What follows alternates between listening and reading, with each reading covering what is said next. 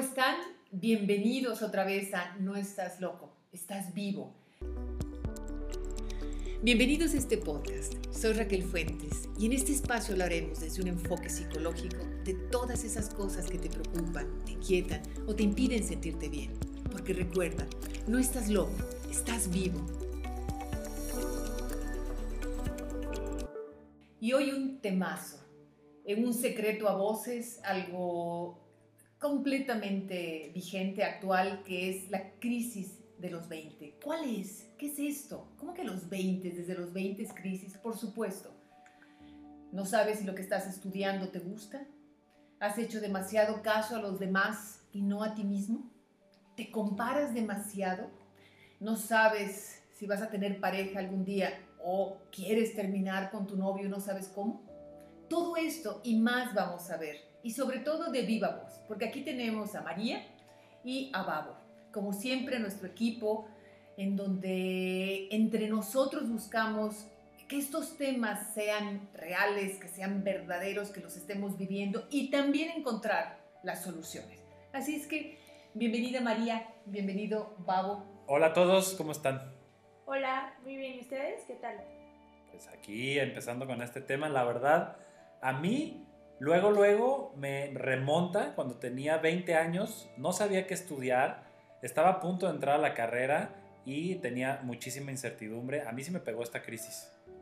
Pues yo estoy en mis 20 y claro que me pegó justo cuando elegí mi carrera y ahora que ya salí estoy en pánico porque no sé qué voy a hacer. Digo, el, ahora en estos tiempos todo ha cambiado, ya no podemos tener nada seguro ahora efectivamente, la variable ahorita del tiempo y más durante este año especial 2020 ha cambiado mucho. Pero si nos vamos a la esencia, yo les quiero dar cuatro tips para todos. Puedes tener desde 20 años hasta 30 años y van a ser los mismos tips y tal vez hasta otras edades, porque esta es la base.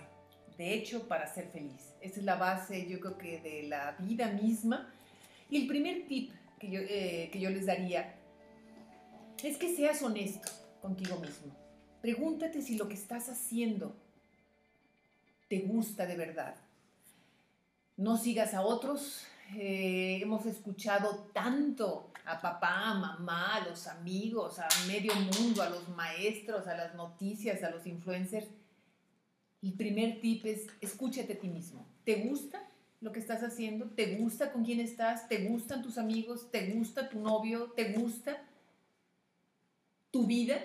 Y ahí vas a encontrar muchísimo. Ahí nos empezamos a encarrilar. ¿Me checa? Sí, pero creo que justamente es como el primer choque que tienes, ¿no? Cuando estás, eh, por ejemplo, en la carrera y dices, bueno, el primer semestre me encantó. Y llegas al segundo y dices, no, esto no me gusta. Y el tercero puede que te encante y luego el cuarto dices, no, entonces vives como en esta incertidumbre de que no sabes si te gusta o no y estás todo el tiempo como pensándolo y donde de repente te das cuenta que ya terminaste y, y ya pues hay que continuar, ¿no? De alguna u otra forma. ¿Tú qué, ¿Tú qué escuchas, Pablo? ¿Cómo te checa esto, esta duda? Pues bueno, yo creo que para mí, digo, ha sido, ha sido difícil como poder darle tiempo a estas preocupaciones para poderme asentar en, decir, oye, sí está bien lo que estoy trabajando, sí está bien lo que estudié, como darle un poquito de tiempo a esta emoción de incertidumbre, de miedo, porque sí, para mí al principio me estaba identificando con lo que estaba diciendo María. O sea, ¿cómo sé que lo que estoy haciendo ahorita realmente me va a llenar después? Y, a mí, sobre todo en, en, mi experiencia de esta etapa de los 20, cuando hay todas estas dudas. Para mí, algo muy importante y que me gustaría ver si me puedes ayudar, este, Raquel, a entender, y para, también para los problemas del día a día, ¿no? O sea, ¿cómo poderme hacer caso? O sea, ¿cómo poder validarme? Creo que esta es una situación eh, de exactamente del inicio de la adultez. El, ¿A quién hago caso? Claro que es más fácil hacerle caso a medio mundo, ¿no? Al cabo, pues le voy a echar la responsabilidad a otros. Es que mi papá me dijo que estudiara medicina, ¿no? Y no me gustó. Ay, es que mi novio no quiere que me vaya a estudiar a otro lado porque se va a enojar y quiere tenerme aquí. O es que mi amigo le va muy bien haciendo esto. Yo creo que es, se requiere mucho valor para seguirnos a nosotros mismos, muchos pantalones para decir esto es, porque al fin, tal vez a corto plazo, no nos vaya, no nos sintamos muy bien, pero a largo plazo es el único camino que podemos, hacerte, hacerte caso a ti mismo. Y me encantó lo que dijiste. Hay un dicho que a mí me gusta mucho, que es medio raro, que dice, en la duda no dudes. Como tú dijiste, María, pero a veces dudo, me gusto, no, date tiempo, date tiempo. La verdad va a caer. Nada más ten paciencia, no tomar decisiones en la duda, porque estás dudando, pero sí estar observándote, a ver, te late, no te late y tomar una decisión. Claro, me, me suena mucho como, como cuando tienes a tu pareja y, y no sé, me, me pongo a pensar muchísimo en, yo, ay, ya dije mucho yo pensaba, pero yo, dije, a los 25 voy a estar casada, ¿no? Digo, tengo 23 y ya veo los 25 aquí atrás de mí digo, no, no, y no, y justamente lo que dices, no voy a no voy a hacer algo por, por dudarlo, o sea, no lo voy a hacer para, para ver si se me quita la duda o no, mejor estar eh, tranquila y bien para ya tomar ese, tipo de decisiones. Claro, claro. Hay un segundo tipo que, eh, de, de, crisis o de problema dentro de esta crisis, que es compararnos. Ahorita tenemos, antes nos comparábamos nada más con el vecinito y con el primito y con el amigo. Ahora nos comparamos con medio planeta a través de las redes. Y lo peor es que nuestra comparación es falsa, porque lo que aparece en redes es el alter ego de todo mundo. ¿Qué es el alter ego? Ese otro que fabricamos. Sabemos todos en carne propia y lo que hemos visto, que lo que aparece en redes es súper fabricado. No es la verdad, no es la belleza, no es la simpatía, no es nada, no es el estilo de vida que vemos. Así es que dejemos de compararnos y déjate de comparar para que tú descubras tu propio ritmo. No importa que el otro vaya veloz y le esté yendo súper bien y como tú dices, María, ya se haya casado y bueno, el otro ya esté ganando una fortuna. Acuérdate, la vida es como un maratón, no es una carrera de 100 metros. Hay que llevar tu ritmo y solo tú te conoces. Así es que no te compares, lleva tu ritmo. Ahorita que dices eso, Raquel, eh, me acuerdo mucho de, del Facebook, o sea, de estarme viendo eh, a, a, mis amigos, a mis conocidos, a mis familiares, todos tienen una sonrisa, todos salen con unos filtros guapísimos, todos tienen ojos verdes. Y yo digo, híjole, pues no, ni ojos verdes, este, chaparrito, orejón. Y digo, pues yo no me siento identificado. ¿Qué están haciendo estas personas para sentirse tan realizadas que yo no? Al contrario. O sea, a mí me, hasta a veces me, me daba vergüenza subir una foto eh, por, por, eso, ¿no? Por esa falta a lo mejor de aceptación, por, por esta comparación que tú dices. Yo lo veo así, ¿no? Redes a mí, para mí es un caso muy, muy cercano porque lo vivimos y, y para mí ha sido difícil, ¿no? O sea, como ver este estilo de vida contra lo que yo siento y yo estoy pensando. Que, que, ha sido, exacto, o lo vives. Y que a, a veces como que me, me, he ido al lado negativo, o me iba al lado negativo de las cosas. Sí, de hecho se le llama el síndrome post-Instagram. Sí. Después de echarte ahí 20 minutos o dos horas, checa tu estado, checa si eso te motiva, te suma o nada más eh, le hace una trampa a tu mente de tanta belleza que ves y tanta fortuna que ves y realmente no existe. Yo estoy seguro que ahorita muchísima gente que está escuchando este podcast puede ser que se está identificando con lo que estamos hablando. Es también muy importante que, que nos manden comentarios, que nos manden dudas, para saber de, también de qué más podemos hablar. Por ejemplo, ahorita que decía María de todas estas situaciones, de todos estos síntomas, pues como que nos vamos acordando de más cosas, ¿no? Y sobre todo que buscamos soluciones, que es lo que nos estás ayudando. Sí, totalmente de acuerdo. Digo, creo que todos hemos sufrido este post ver Instagram donde todo es hermoso, los paisajes, la gente, dices, wow, ¿dónde existen esas mujeres, esos hombres preciosos? Y, y, y te ves en un espejo y no te ves como como se ven ellos, ¿no? Pero llega un punto en el que, a, no sé, a veces tienes alguna amiga que es influencer y tú la has visto toda, pues, normal, como un ser vivo común y corriente y, y dices, bueno, o sea, ya conozco la realidad, no todo, no todo es fotos o no todo es lo que ves en una pantalla. Eso creo que nos ha costado mucho trabajo, eh, como aceptarlo en esta etapa digo, de esta palabra que es un poco despectiva, pero millennial, ¿no? O sea, de, este, de esto de, de, aceptar que existen otras realidades y que la tuya está bien, a pesar de que no, de que no vivas la que te gustaría. Claro, y y creo que la mayor felicidad, la verdadera, parte de la verdad. Así es que tal vez vayamos un poquito más despacio, pero más verdaderos. Y tal vez esto nos lleva a este tercer punto, este tip para, para pasar esta crisis y bien crecidos, más sabios, más inteligentes. Y es, se vale cambiar. Se vale cambiar de carrera, de creencias, de pareja, de lo que te gusta, hasta de sexo si quieres. Se vale cambiar, porque esa es parte de la autenticidad. No porque tomamos una decisión en tal momento y a tal edad la tenemos que seguir porque ya la tomé. La vida es cambio constante y tú eres el único que vas a decir si ese cambio está bien y lo vas a seguir o vamos a otro. Oye, yo estudié, antes de la última carrera, estudié tres antes.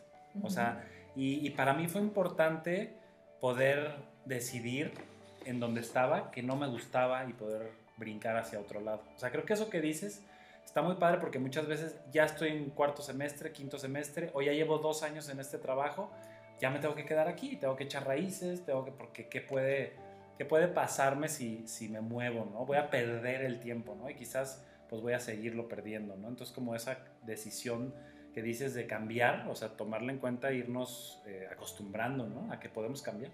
Así es. Si hay una vale. constante, se vale y la constante es el cambio.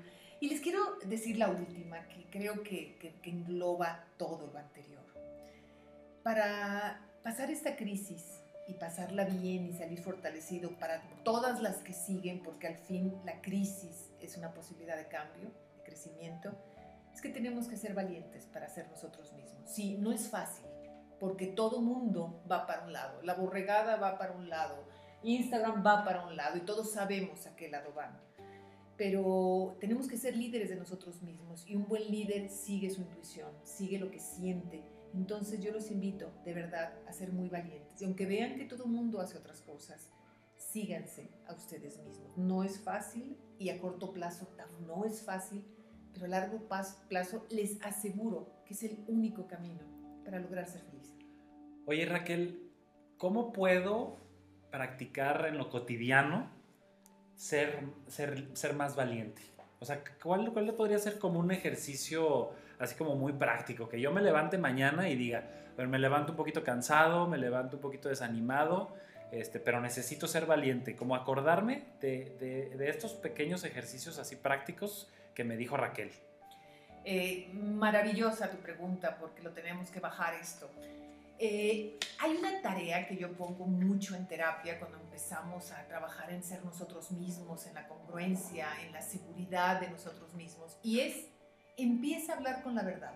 En la mañana desde que alguien te pregunte cómo estás, si te sientes bien, di que bien, si te sientes mal, di que mal. Y si te preguntan cómo estás, dilo, absolutamente. Di cómo te sientes, di qué quieres, otra cosa, di tu opinión Empieza a dar tu opinión, no observes tanto cómo van a reaccionar los demás. Claro, no se trata de faltar el respeto, pero sí de ser tú mismo. Todo el mundo quiere a las personas auténticas. Nadie nos gusta lo fake, nadie nos gusta quien está pretendiendo tener una vida maravillosa y siempre está bien y siempre está contento y siempre está lindo y nunca le pasa nada y su relación de pareja es maravillosa y su familia es maravillosa y todo es maravilloso en su vida. Primero, Lástima si creemos porque eso no existe.